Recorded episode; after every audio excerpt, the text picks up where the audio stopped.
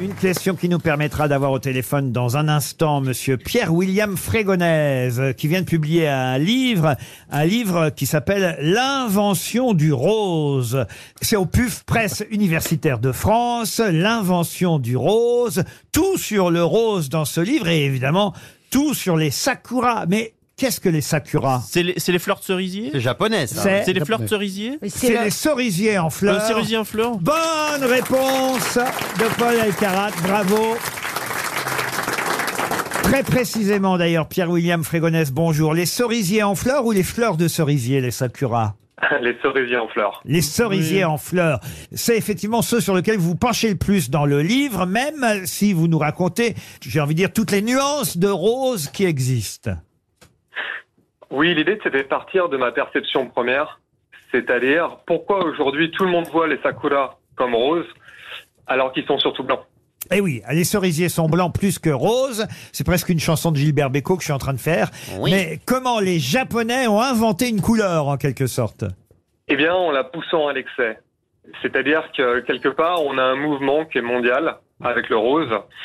C'est-à-dire que à partir du moment où on va avoir ces colorants de synthèse, cette sexualisation du rose, un rose qui va être lié au marketing, lié à la femme-enfant, et donc un rose plus violet, eh bien, on va arriver à un rose qui est omniprésent.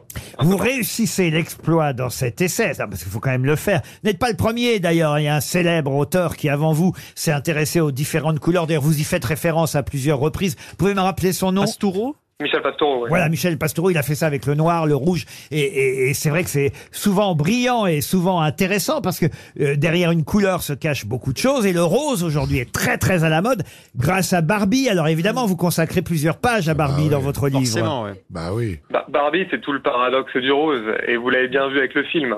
C'est-à-dire que le film a réussi à se faire passer pour une sorte de tract féministe, alors que c'est une magnifique publicité déguisée. Musicalement, beaucoup de gens ont chanté le rose. Alors au Japon, évidemment, la vie en rose, c'est C'est la chanson elle passe à peu près française. tout le temps. Et ouais, la Ah, chanson française bah préférée oui. des Japonais. Ah, alors, Non, c'est partout vrai. dans le monde. Vous, partout. aussi, hein. Vous êtes au Japon d'ailleurs, hein, il faut nous dire euh, actuellement, c'est bien ça Tout à fait, je suis au Japon. oui. Vous êtes à- où euh, exactement au Japon Je suis à Kobe. À Kobe. Oh, le bœuf. Ah, Euh, le bœuf. Quoi, Kobe Et, et- et c'est vrai que vous avez, on va dire, une inclinaison nippone euh, quand même dans ce livre. C'est quand même le rose, le rose à travers le Japon essentiellement. Ah, L'idée, c'était justement de se distinguer aussi des travaux de Michel Pastoureau, qui a beaucoup étudié l'Europe. Je dois signaler que c'est justement aussi, puisqu'on parle du rose, en ce moment, et RTL est partenaire d'Octobre Rose. Eh oui, eh. Ah oui. Euh, c'est que le cancer du sein continue de tuer euh, chaque année plus de 12 000 femmes en France. Et des hommes. Euh, et on peut faire un don, mais c'est vrai que les Quelques femmes hommes, sont quand même plus, les en- hommes aussi. plus, plus, Je sais. Je Ouais. sais. Il y a 1%, mais il y a 1%. mais c'est bizarre, j'ai connu un homme qui a eu un cancer du C'est sein. vrai, mais on, a, on, on appelle surtout les femmes à aller Oh, se faire bien sûr. dépister. euh, et, et- Il faut bien préciser qu'effectivement, il y a eu beaucoup de progrès de la science et aujourd'hui, quand ils sont pris tôt, c'est des cancers qui se soignent quasiment tous. Donc c'est hyper important le, le dépistage et la sensibilisation. Et voilà, et encore, cette opération a pris la couleur rose et, et un ruban rose, euh, ça s'appelle Octobre Rose, cette campagne annuelle. Je suis pas sûr que vous en parliez d'ailleurs dans ce livre. Alors je parle euh, de- d'un corollaire, c'est-à-dire comment le rose s'est féminisé. Et on arrive aujourd'hui à cette notion d'octobre rose qui est liée à la couleur de la peau des femmes. Il y a cette musique aussi. Vous en parlez de la panthère rose Ouais. J'adore. Henri Mancini. On adore. Ah ouais. On adore la panthère rose. Elle est géniale. Des tas de personnages sont roses. Hello Kitty, rose aussi.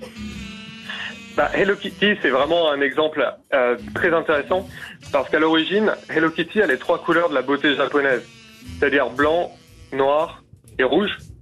Et au fil du temps, euh, Hello Kitty est devenue de plus en plus rose. Même les rappeurs euh, aiment le rose. Vous citez euh, les, les noms hein, de ceux euh, qui parfois s'habillent en, en- en rose, euh, de Kenny West à Pharrell Williams, euh, et même m- en France Mathieu Chédid qui s'est Ah oui, emparé, avec son Ah cochon. qui s'est emparé du rose. Bruno- Bruno- Mars Ah, euh, Bruno Mars aussi. Donc, vous voyez, le rose est très à la mode. Mais, mais je suis désolé, monsieur Pierre-William Frégonès, vous oubliez une artiste française qui nous écoute Ariel et qui serait très, très...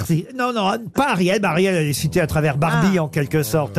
Mais non, non, une chanteuse, une chanteuse que vous avez oubliée, Pierre-William Frégonès, et je vous en veux. C'est qui Parce qu'elle nous, elle, elle nous écoute, je le sais, ça va lui faire plaisir qu'on parle d'elle. Euh, Vous ne devinez pas qui, Pierre-William Frégonès C'est rose quelque Alors là, chose. dites-moi. Rose Laurence, ah non, elle est morte. pas Amanda Rose, Lear pas Rose Laurence, pas Amanda Lear, celle qui a chanté ça. Rosie, Rosie, tout est rose dans la vie. C'est Chantal Goya Non, C'est qui ça non, Ah, Stone non, c'est pas Stone. C'est une chanteuse ou pas Écoutez, écoutez l'œuvre. De se dire que chaque année, Sheila on va revoir Non. C'est pas Charlotte Julien C'est Charlotte Julien, bravo Christophe Beaugrand. Je l'ai reconnue. Et j'espère qu'on parle de la bibliothèque rose quand même. qui Ah, était- Ah bah oui Alors la bibliothèque rose, vous l'avez oublié ou pas, Pierre-William Frégonès Non, non. On parle de la bibliothèque rose, on parle de, de beaucoup de choses roses, le maximum possible. L'invention. Vous parlez de la bouffe, le rose beef. Désolé, il ne pense qu'à la bouffe, Et vous, Bernard. pensez, Mais vous, vous- parlez euh, de la coupe rose aussi Non Ah, et, la, et la cirrhose aussi, Togrenier.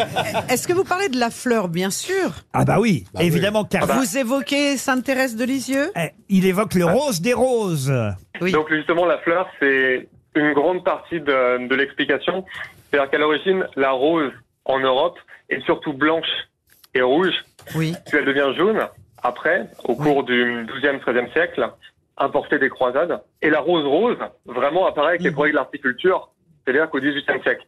Donc la rose n'était pas vraiment rose à l'origine. La rose n'était pas rose. Et vous parlez de la guerre des deux roses Ah, et il parle de tout, de même de Pompadour. Vous faites une évidemment. remise aux daltoniens Ça s'appelle l'invention du rose. C'est aux presses universitaires de France et c'est signé Pierre William Frégonès, un, un- un nom de peintre. hein. Euh, Vive le rose Vous aimez les grosses têtes Découvrez dès maintenant les contenus inédits et les bonus des grosses têtes accessibles uniquement sur l'appli RTL. Téléchargez dès maintenant l'application RTL.